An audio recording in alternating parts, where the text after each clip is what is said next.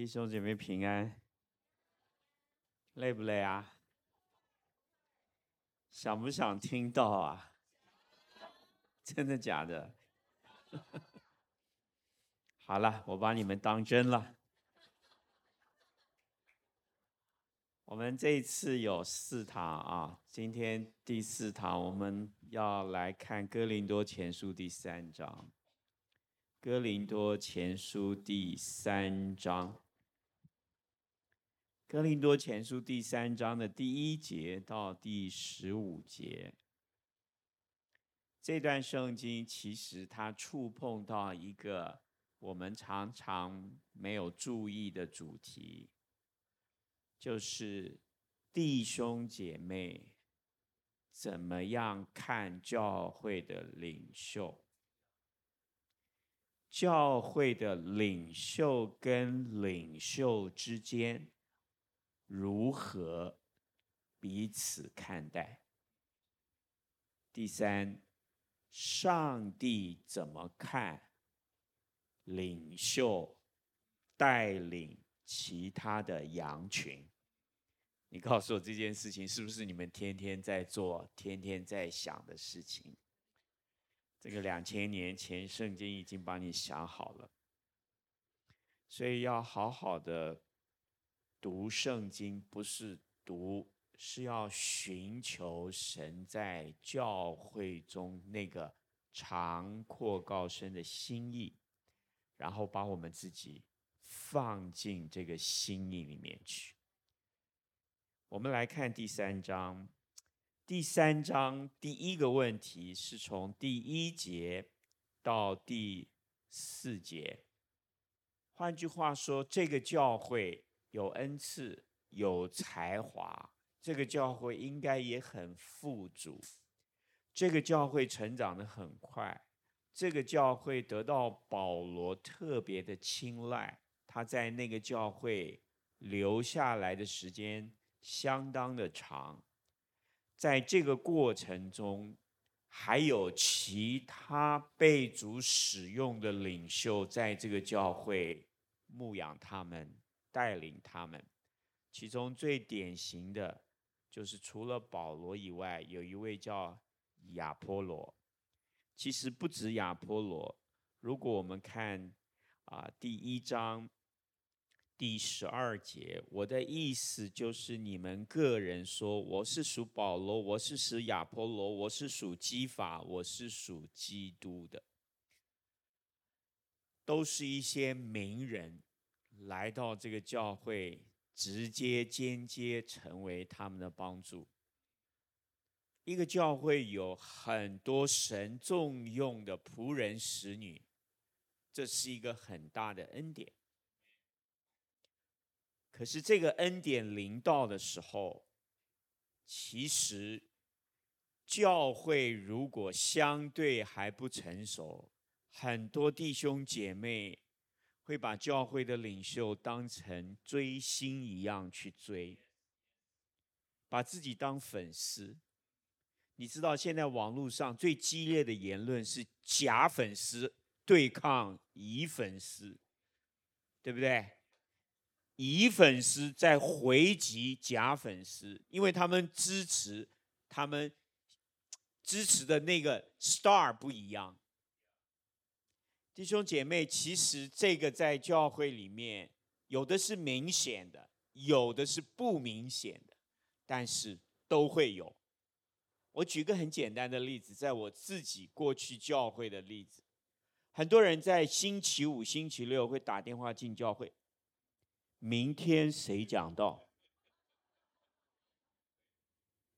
你不要想，你来教会新生命聚会之前。你会不会上网去看明天谁带教会的敬拜赞美？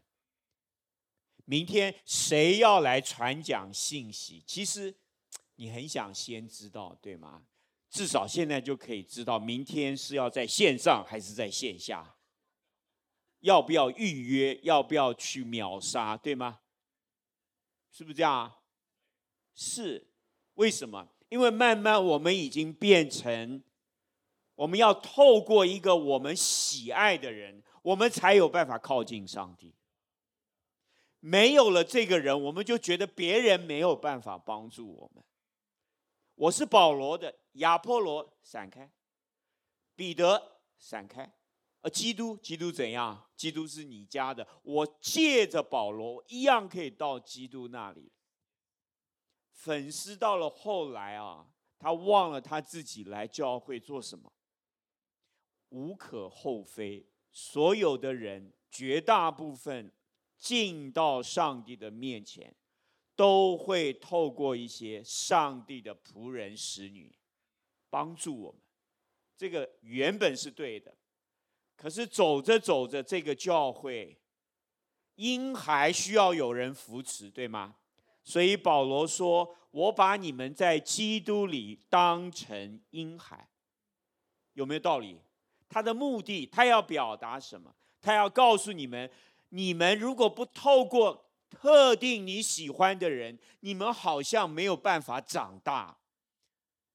可是当你特别喜欢一个讲员，特别喜欢一些传道人、牧师的时候，你不知不觉，你慢慢失去了自己来到上帝面前喂养自己、牧养自己、兼顾自己的能力了。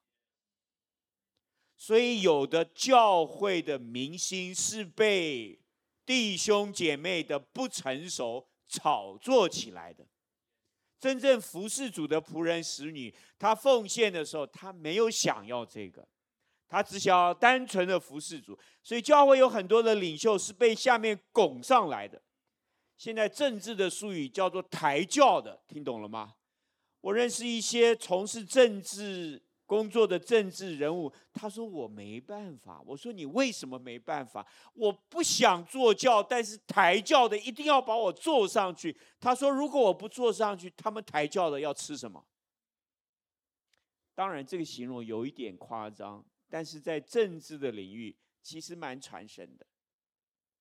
我要表达的是，圣经很可能在讲这件事情。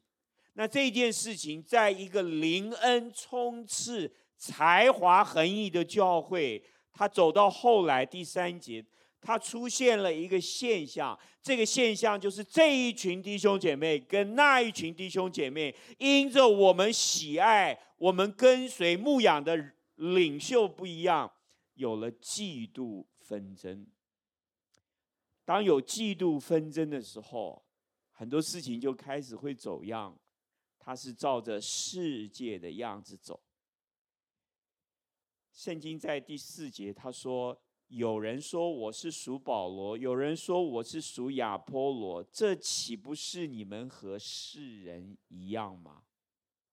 你有没有发现，全世界古往今来都在拉帮结派，只是有明显的拉帮结派。还是不明显，政治有没有？有，学校有没有？公司有没有？没有一个地方没有。我要告诉各位，医院有没有？有，医生护士彼此有没有拉帮结派？有。我只是用这四个字啊，我没有恶意啊，我是要告诉各位。其实这个现象很普遍，因为圣经说这就是世界的样子。我们透过一个领袖帮助我们来到上帝面前，来到教会参与服侍，这不是终点站，这是一个过程。我们要经过这个过程。保罗说：“可是你们好像就在这里停下来了。”哎呀，我就觉得这是教会很不愿意见到的事情，但是又很容易见到的事情。我们不是不信主，我们不是不愿意爱主，但是保罗说，这个教会如果出现这样的现象，它是婴孩，它属肉体，它不属灵。好，这是。第一段啊，他先来描述这个有才华、有恩赐的教会。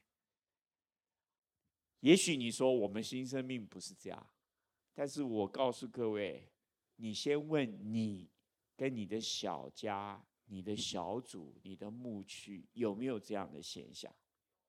好，这个是从群羊的观点。第二，当保罗看见这个观点，他第一个部分他处理什么？第五节，他说亚波罗算什么？保罗算什么？弟兄姐妹，抬轿的要把坐轿的拱上来，你先要让坐轿的头脑清楚，而不是先去处理抬轿的，因为抬轿的相对是婴孩，这样明白吗？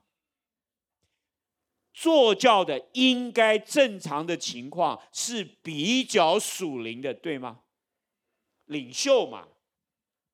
谢谢上帝。他说：“亚波罗算什么？保罗算什么？”我要告诉各位，在属灵的层次上面，亚波罗根本够不上保罗。听懂了吗？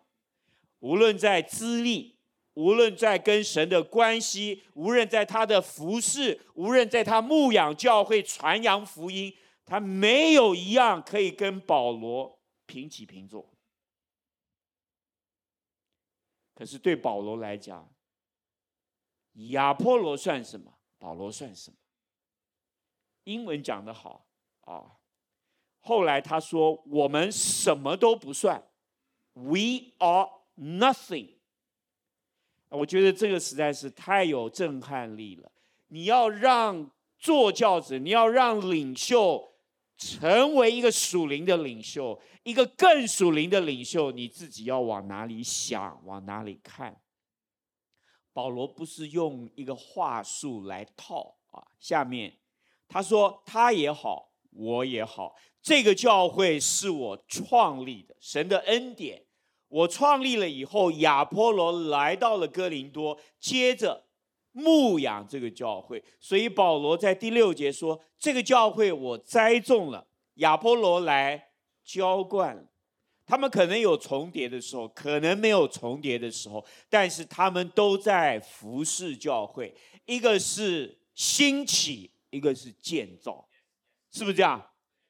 他们严格的讲是同工。第九节，因为我们是与神同工，他们同工在哪里同工？”教会，在哥林多的教会同工。圣经在第五节他说：“可是我们两个都是与神同工，在教会里为要兴起建造这个教会，我们无非是执事。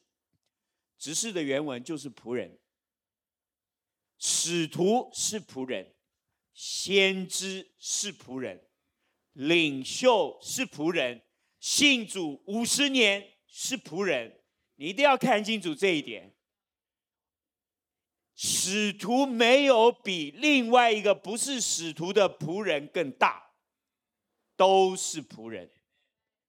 因为从上帝来看，这是上帝拣选的仆人，为了要做一件事情，什么事情呢？第五节。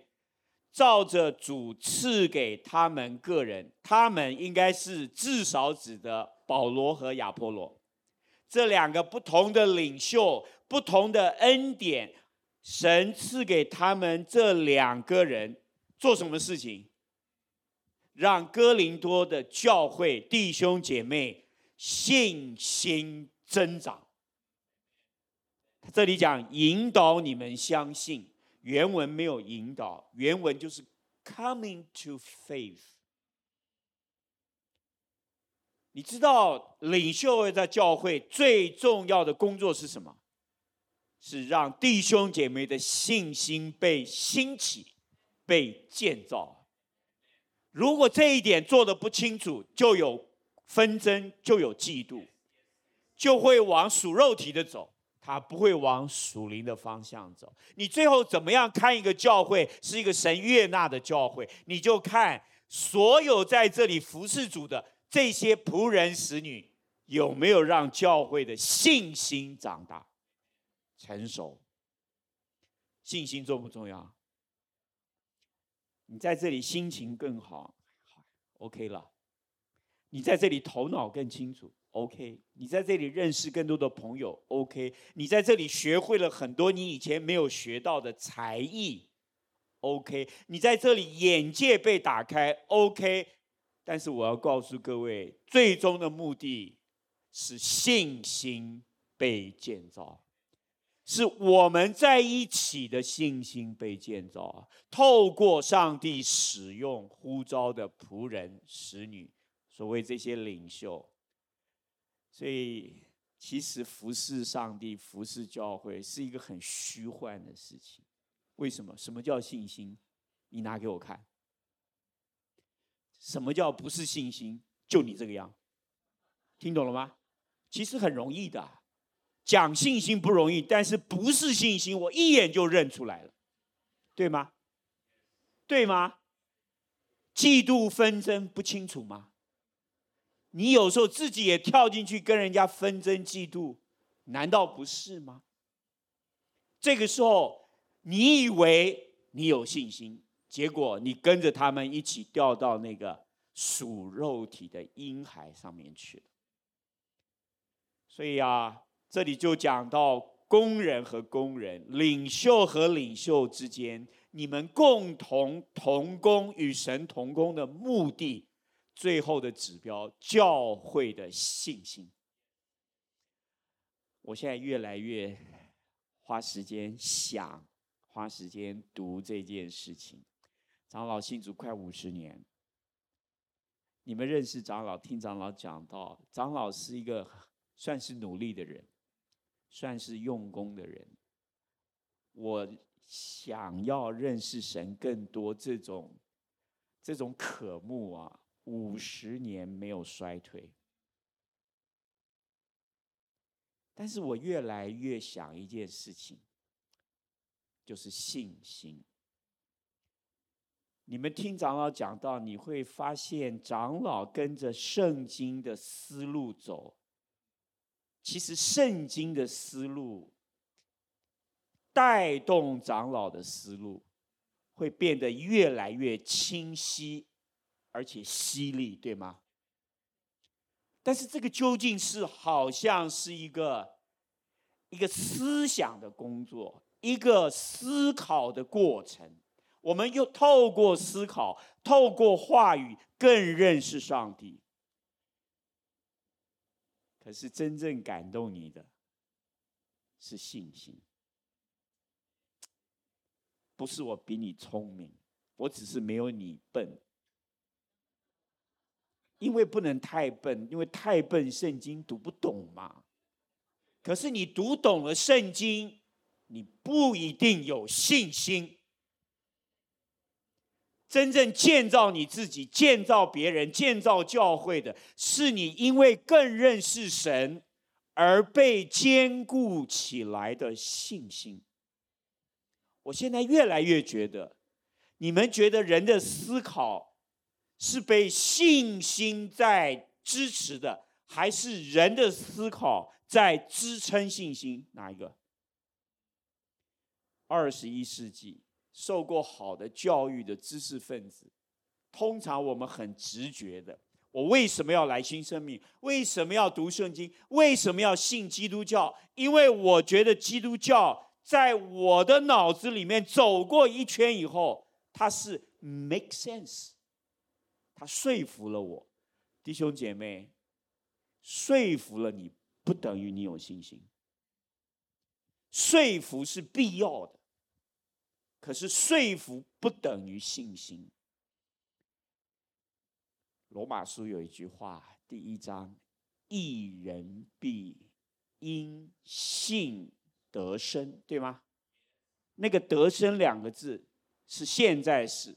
我再一个翻译给你听：一人必因信而活。我们常常把因信得生想成哦，我信主了。但你知不知道，你信主以后，一直到你回天家，真正让你活在上帝面前，活在神的心意里面的是什么？一人必因信得生，living by faith。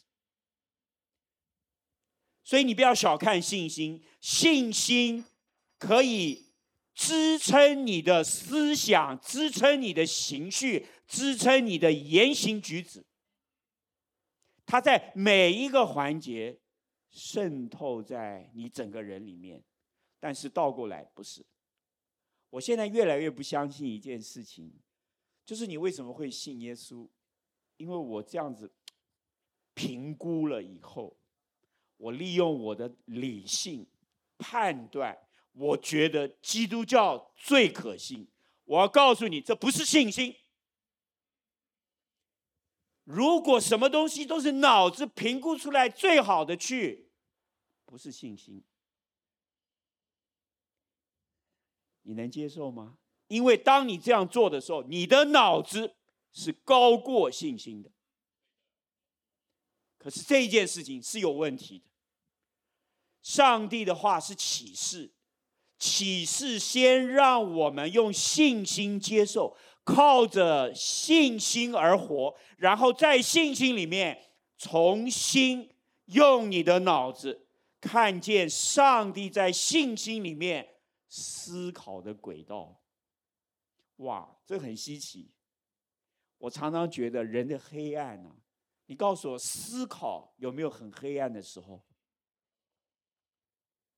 我讲一个最简单的例子吧，你准备去偷窥的时候。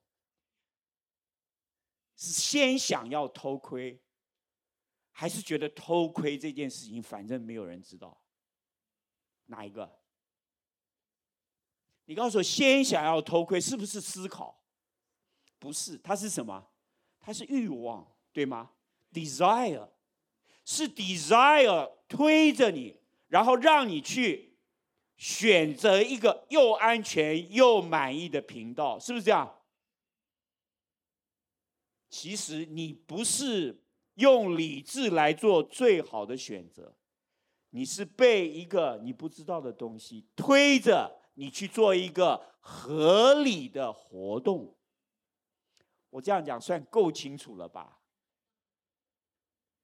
够清楚了吧？所以，我们真正在教会服侍，保罗说：“我跟亚波罗有一个最终的目的，同工的目的。”我们按着神给我们的恩典，我们两个恩赐不一样。保罗有讲他的恩赐跟亚波罗不一样，但是你们不要觉得保罗不会浇灌，只是在那个当下，他们用这样不同的角色来服侍教会。我要告诉各位，你有甲、乙两种恩赐，不等于你什么时候都要用甲、乙。要看跟你同工的是有乙有丙还是有甲。当你看到他有丙，你就用甲乙；当你看到他有甲，你就用乙；当你看到他有甲有乙，你就去求一个丙。这样明白了？因为我们都是仆人。只要能够建造教会和弟兄姐妹的信心，让他们不再像婴孩，让他们不再像世界，让他们不再属乎肉体，不要拉帮结派。圣经的名词叫结党纷争。很多人来到教会不能忍受这件事情。他说：“教会跟外面有什么不一样？”我说：“教会比外面还厉害。”他说：“厉害在哪里？”我说：“我们承认我们是纷争结党，而且我告诉你，我有的时候就在里面。但是我们敢讲啊？你敢讲吗？我会悔改啊？你会吗？我有上帝啊？你会吗？你有吗？弟兄姐妹，我们真正的能耐不是我们没有他们有的问题，我们真正的能耐是我们承认我们有他们也有的问题。”但是我们的问题带到上帝的面前，上帝引导我们往一个不一样的方向走，他们还在那里转，对吗？最差最差，我愿意悔改承认我们的问题，我不需要等你来说。这个世界上有人就有问题，因为是罪人嘛。同工之间也可能有这个问题。第六节，他把亚波罗和保罗之间他们同工角色做了一个区分。他说：“我栽种了，亚波罗浇灌了，唯有神叫他生长。”这句话你要记得哦。如果你带领一个牧区，如果你带领一个小组，小组蒸蒸日上，你知道他为什么会蒸蒸日上？你有很多 people，，感谢主；你有很多学习，感谢主；你很多观察，感谢主。但是我告诉你，这些东西不是叫他生长。你用尽一切洪荒之力让他人增加，那个洪荒不是增长的来源，增长只有一个来源，是上帝叫他增长。能接受吗？那你说，那我们这些人在干什么？我们创意要创什么？你以为一个教会能够兴起建造，就是靠我们的创意加起来吗？那我们干脆登个报，成真创意团队，高薪聘请，对吗？对吗？你叫他们来试试看。所有的创意，外面世界的创意，在教会的牧养和兴起建造，会什么趴成一片，一个都起不来？因为他发现教会真难搞。所以能在教会活着的，在外面应该会活得很好。你们不要把教会想成很险恶啊！因为在教会，你看见上帝的话语，让我们看见真实的面貌，而且给我们恩典力量回应这个真实的面貌，而且深知我自己也在这个真实的面貌里面。谢谢上帝。第七节又来了，栽种的算不得什么，浇灌的。也算不得什么，只在那个生长的那一位上帝，叫它生长的原文是赐下生长。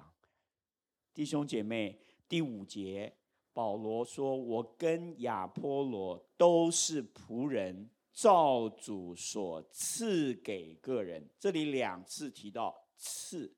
第一次赐是赐给领袖，赐给仆人、使女，有牧养、有建造教会的恩赐。第二，神把你的恩赐用进去之后，但是叫他成长的，是上帝再一次的恩赐。没有教会的恩赐，谁都没叮当，谁都没有办法。这个啊，对我们人来讲是一个蛮大的打击，但是我要告诉各位，如果你不能够接受这件事情，你就是属世界的，你就是属肉体的，你就是婴孩，你看不见。昨天我们讲的，仿佛对着镜子观看，模糊不清。你说长老，你怎么敢这样讲？因为圣经这样写的啊。好了，下面更有意思。将来个人照自己的功夫得自己的赏赐。我有一次读到这个经文啊，我跳起来了。我说这个经文怎么那么神奇？你知道我们努力的服侍主，对吗？我们将来要得赏赐，对吗？根据什么？你们在公司里面工作啊？现在十月底了嘛？哦？呃，十二月就要年终检讨，要发奖金了嘛？啊，那你告诉我，衡量发奖金多跟少，每一个公司都有一个办法嘛，对吗？有的是客观一点，有的稍微不客观一点，但是总是有一个衡量过，然后再照着这个衡量的结果发给不同的人，有不同的奖励嘛。第八节。我觉得这节圣经啊，颠覆了我对整个服事的看法。你知道啊，上帝奖励有恩赐的人，包含保罗，是奖励他的结果，还是奖励他的劳力？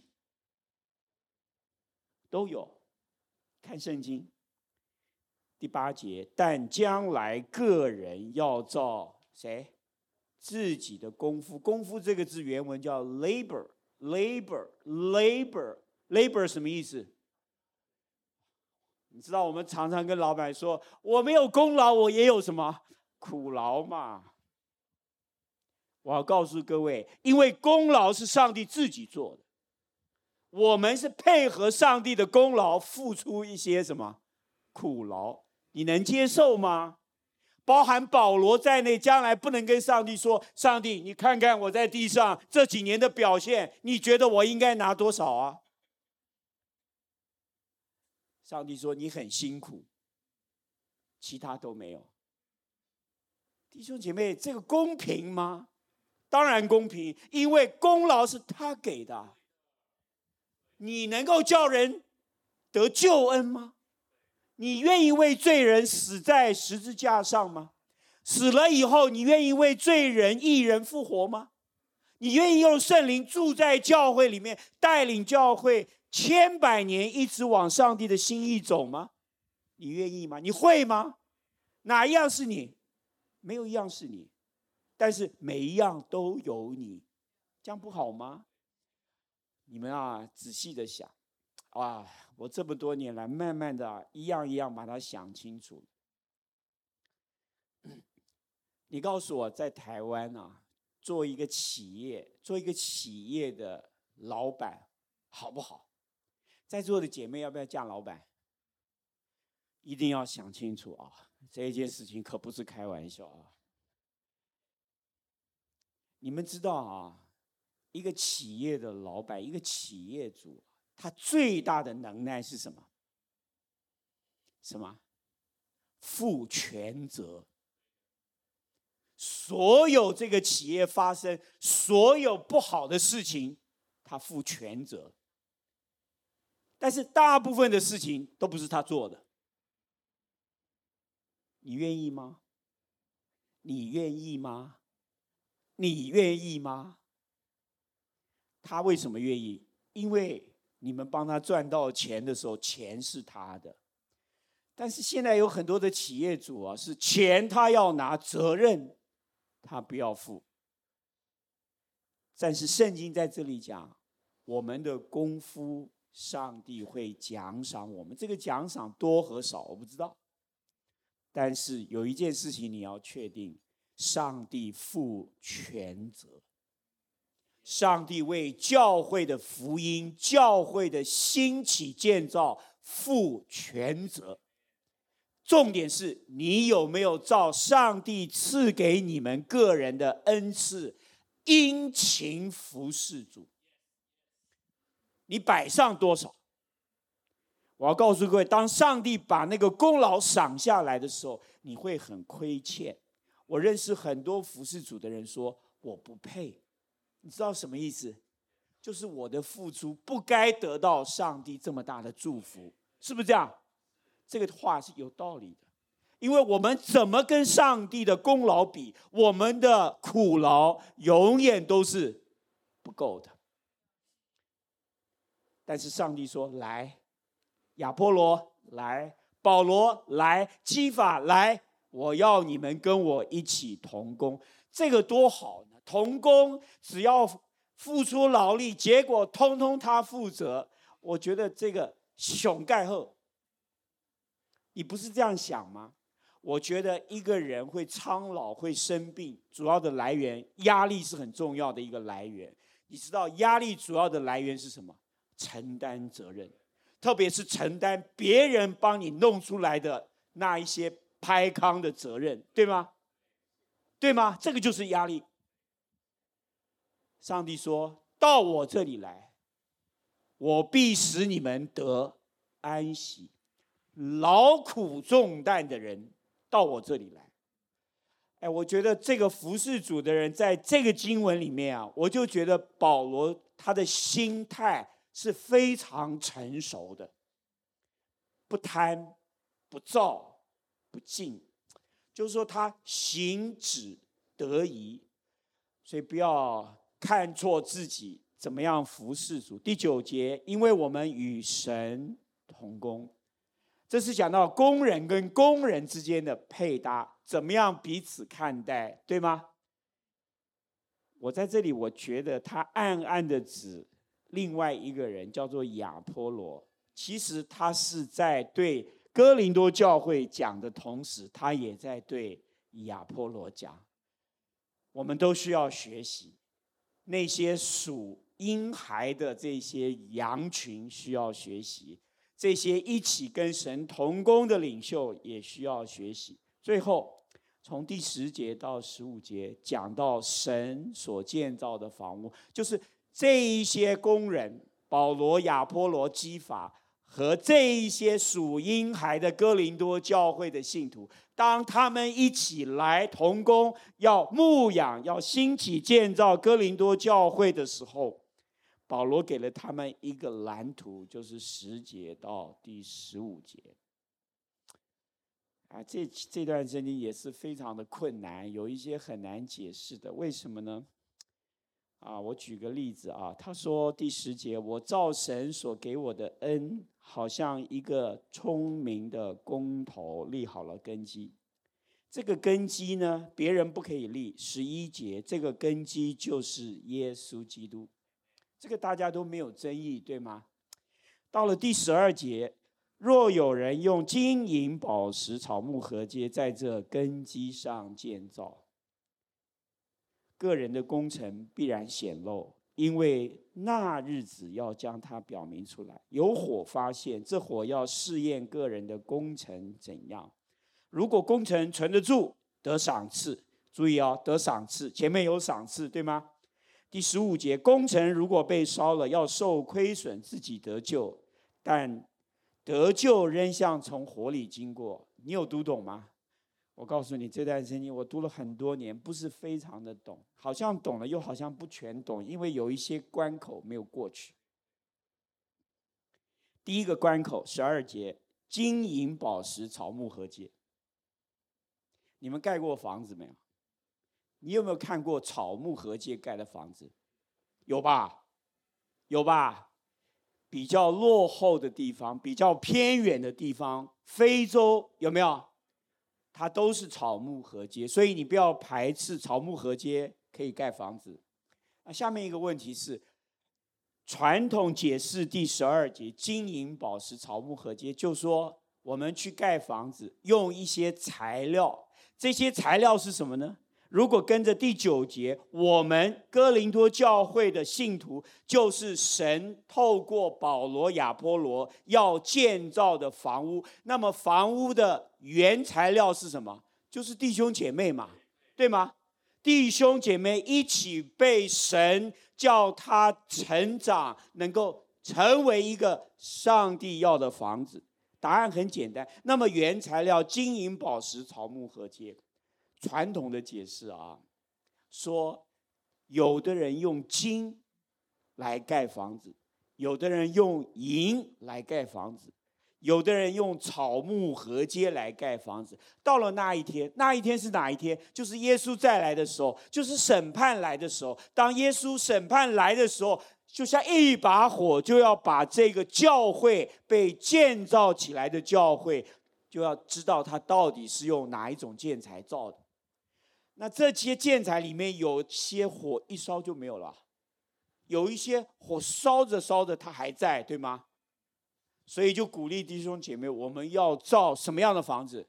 金银宝石的房子，不要造什么房子？草木禾秸的房子。我觉得一听就懂，对吗？问题是我哪来那么多金银宝石啊？什么叫金银宝石？这里面好像。把人，把教会里面的弟兄姐妹，不管我属灵不属灵，不管我属肉体还是属灵，不管我是属婴孩还是成人，我们好像自然而然已经有一个标准，把我们分成：你是经营，你是禾秸，是不是？你凭什么这样讲？你用什么标准讲？这一点啊，我一直过不去，我一直过不去。所以很多牧者啊，他们讲这个经文的时候，最后就说：我们要造金银的、宝石的房子，不要造草木禾秸的房子。问题是我们都是后知后觉，等到火来了，一烧，我们才知道我是什么房子。我们造的时候会故意用一些不坚固的材料去造房子给自己住吗？会。我们建造教会的时候，一定想要让教会长久、根基稳定，慢慢的一直往前发展，对吗？谁会弄一个草木合接，一下就没有了？所以这个很难、很难、很难。所以这节圣经就把所有经文就卡住了。但是有一天啊，我就读着读着，我们回到第十节啊。保罗说：“我是一个聪明的工头，工头的意思就是不是十二月要公投啊，工头的意思是总工程师，整个 project 技术设计工程的总负责人，因为盖房子嘛，下面。”立好了根基，有别人，别人是谁？别人就是亚波罗，还有其他的人，在根基之上去建造的那些人叫工班工头，这样懂吗？这里讲的工头其实跟我们现在用的工头是不一样，意思就是说他是总工程师，还有很多的工程师。其中一个主要的是亚波罗，他在这里讲一件事情，他说有别人，假设这个别人里面有一个亚波罗，在上面建造，在根基上建造，这个根基是保罗已经立好的，耶稣基督做根基，只是个人要谨慎。这里面啊，注意啊，这个圣经真的是很不容易啊。聪明的工头，聪明这个字原文是有智慧，一个 wise master builder，wise master builder 就是一个总负责建造的人，他的特点是 wise，有智慧，他的智慧在哪里呢？第二章第五节，他说。我的话讲的道不是用智慧委婉的言语，乃是用圣灵大能的明证。他这里对照的是不是世界的智慧？第六节，在完全人中，我们也讲智慧。这个智慧是世上有权有位的人不知道的。第八节，然后第七节是从前所隐藏神奥秘的智慧。所以保罗立的根基是用神历世历代隐藏，现在向他启示那个奥秘的智慧所立的根基。那个根基是什么？第二章第二节，我定了主意，在你们中间不知道别的，只知道耶稣基督，并他钉十字架。这个福音在第一章的第二十一节，世人凭自己的智慧不认识神，神就乐意用人当作愚拙的道理拯救那些相信的人，这就是神的智慧。所以你可以看到，真正神的启示、救恩要救人的福音。在纯粹人的理性的观点，觉得不怎么样，愚拙。可是上帝的智慧高过人的理智，要用他的智慧，在你看为愚拙的福音，却能够因着信让人得救。你的思考、你的理性很高超，但是不能叫人得救。这个差别有多大？一个天，一个地。保罗说：“我是一个有智慧的工头，所以他立了耶稣基督做唯一的根基。他不知道别的，只知道耶稣基督并他钉十字架。我觉得啊，智慧有的时候不是哦，我一听哇塞，很酷哦，都听不大懂。智慧会引导人用信心去靠近上帝的话语。信心靠近上帝的话语，智慧不会引导人用更多、更复杂的思考去思考上帝的道理。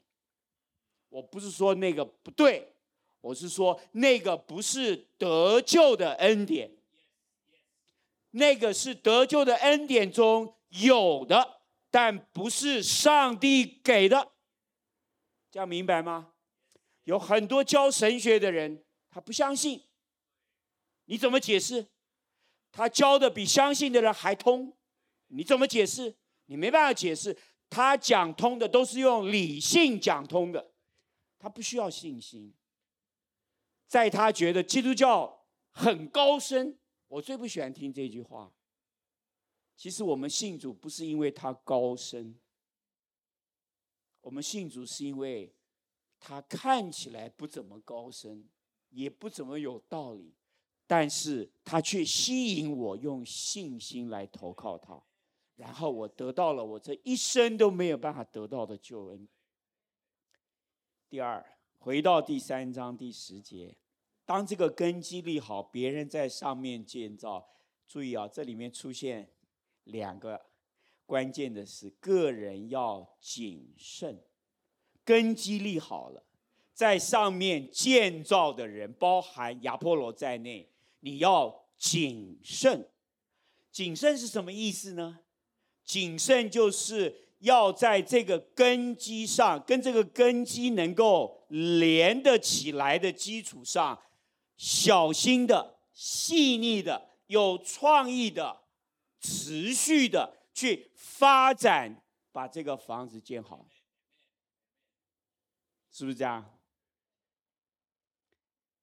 你们知道有一个设计师，有个建筑大师已经过世了啊，叫贝聿铭，有没有？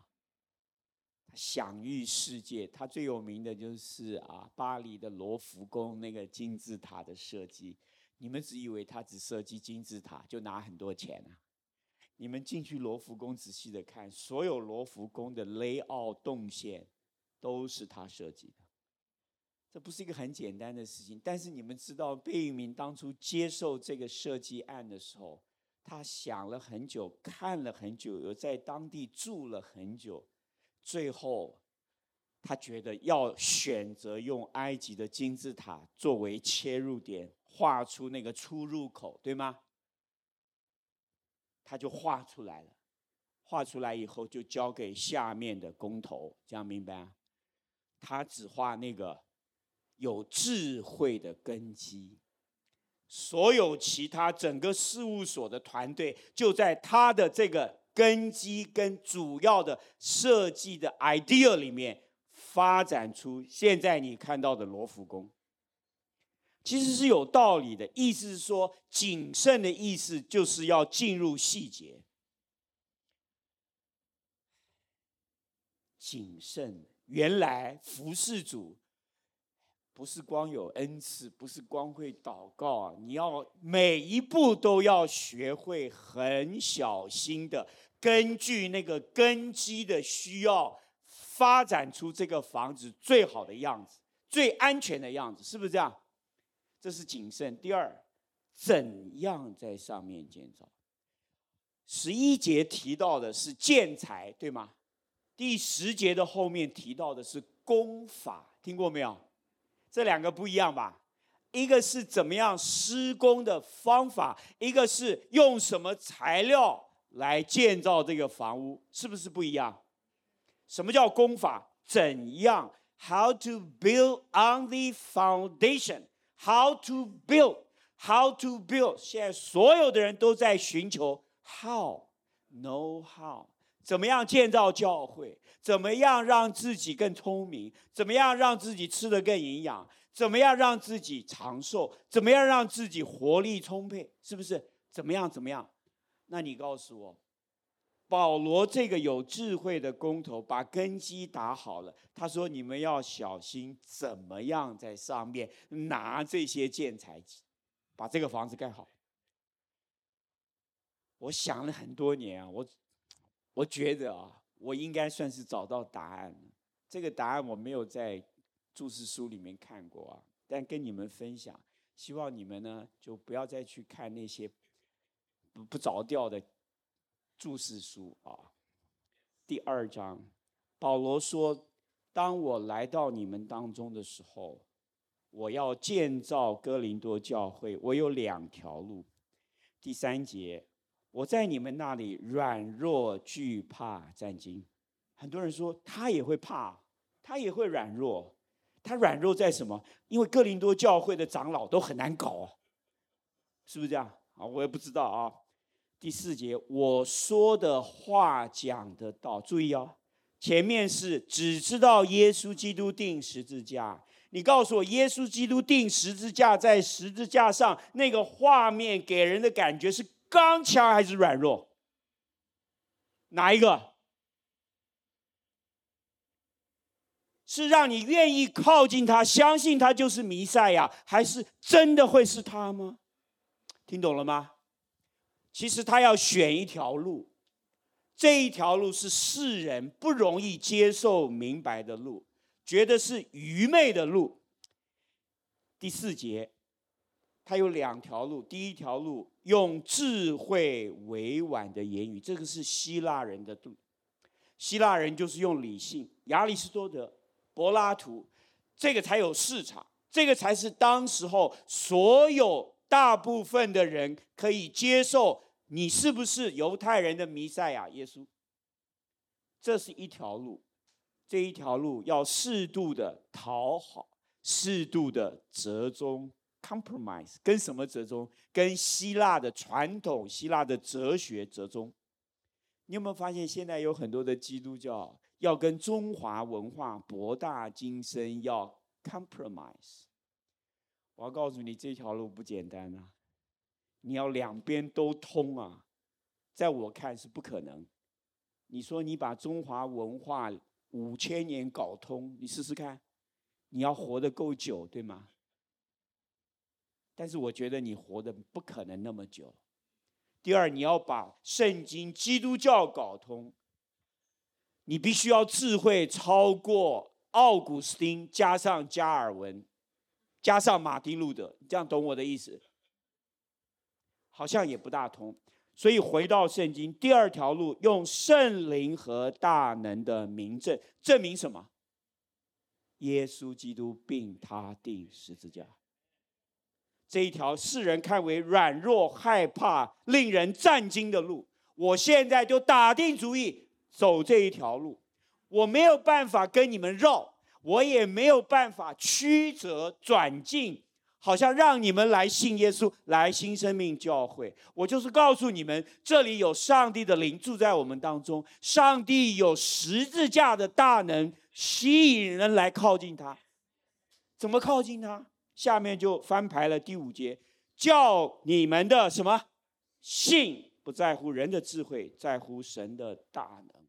信又来了哦，这是第二次在第二章跟第三章提到信心。原来保罗的信息最终的目的是要把他们的信心带到上帝的面前，一个新的高度，脱离希腊人的传统，脱离希腊人的智慧，脱离希腊人的理性。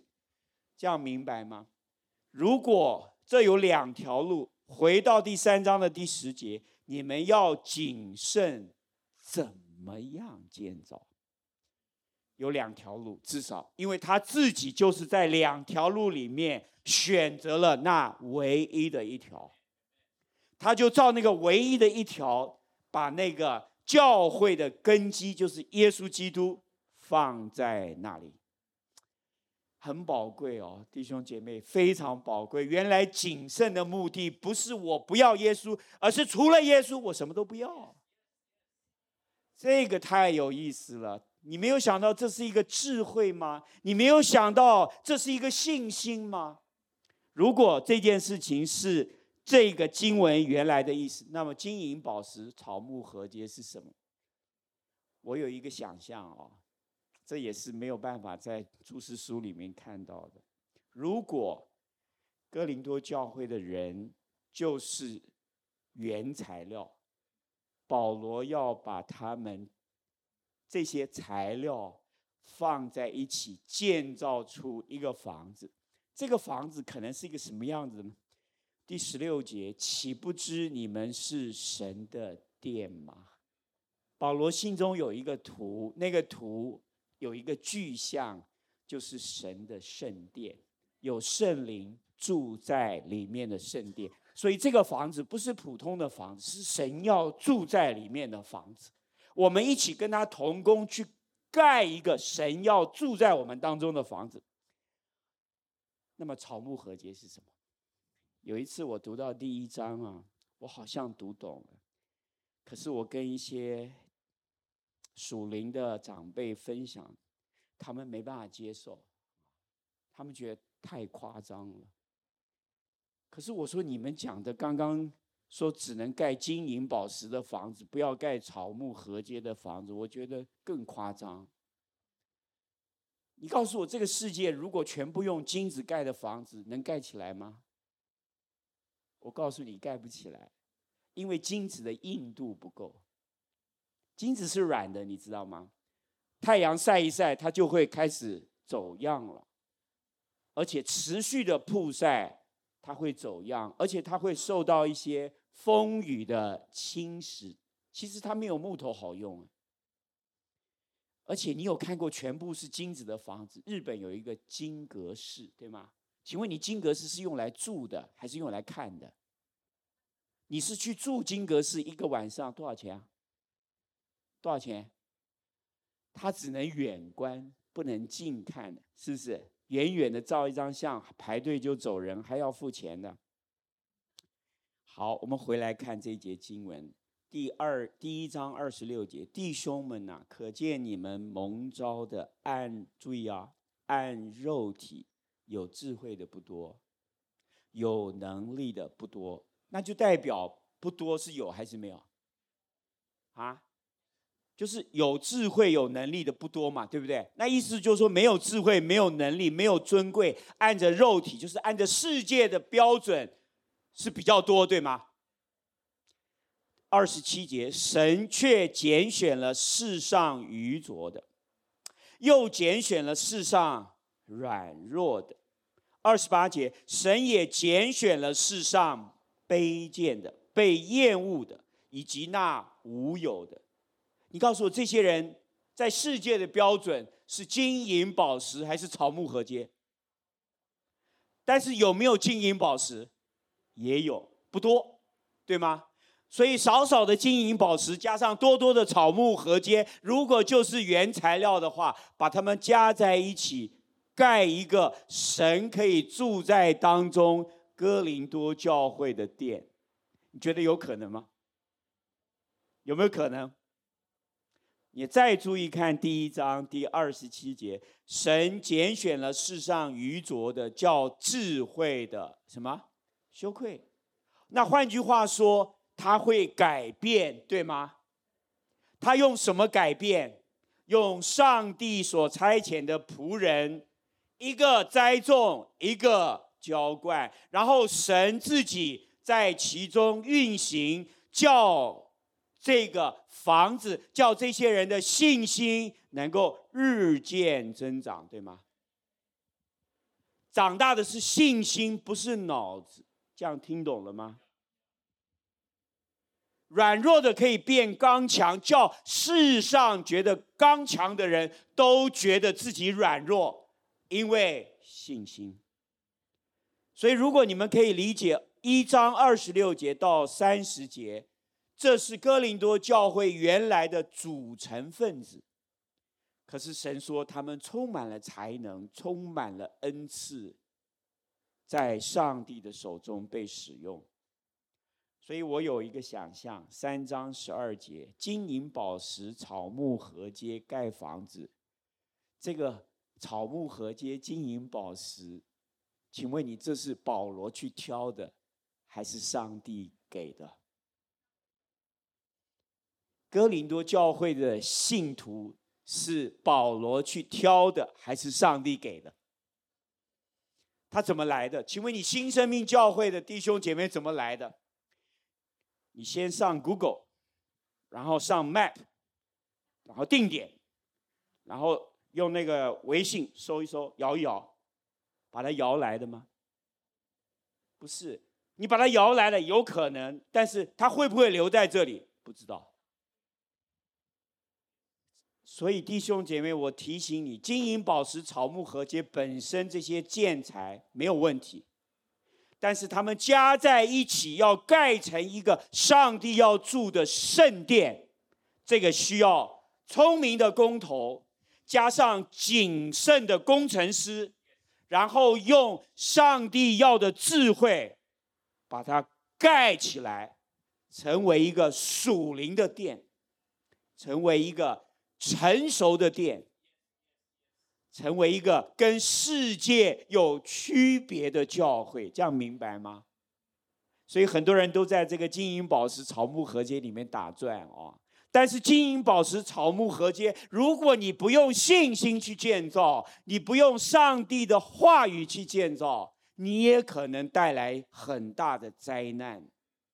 这个灾难就像当时哥林多教会的光景。他的光景是什么？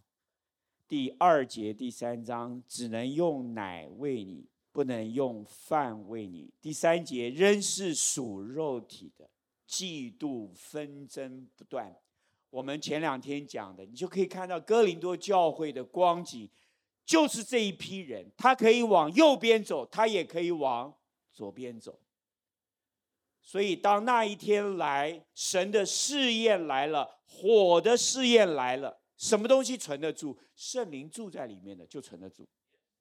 什么东西存不住？照你那个方法，世界的方法，世界的标准衡量，就是照世人的方式衡量，你一定倒的，你一定倒的，因为它不属灵，因为你在建造的不是信心，是成就，而且是世界的成就。世界的成就是用来建造你的信心。当你的信心被建造起来的时候，世界的成就有没有都没有关系。可是不要世界的成就有了以后，信心没有被建造，然后每天继续追求世界的成就，以为那是信心的祝福，这个差太远了，差太远了。你看到没有？做一个工头简单吗？做一个工程师简单吗？上帝要什么？上帝最后要的是我们跟他第九节与神同工，把上帝要造的那个他住在其中的殿，照着属灵的方式、成熟的方式联络起来。感谢上帝，联络成为一个房子。所以弟兄姐妹，你可能照世界的标准，你有智慧，可能没有；照世界标准，你可能能力很强，你可能能力不那么强。我不管你觉得你自己是金银宝石还是草木禾秸，但是我要告诉你，进到神的家中。我们不再是用世界的方式、世界的标准、世界的力量、世界的恩赐来建造。你知不知道，最后一人必因信得生。抓住你的机会，你在世界上工作、家庭、生活、学业，每一次的机会，跟弟兄姐妹。被建造成为一个永远长存的殿，我们一起祷告。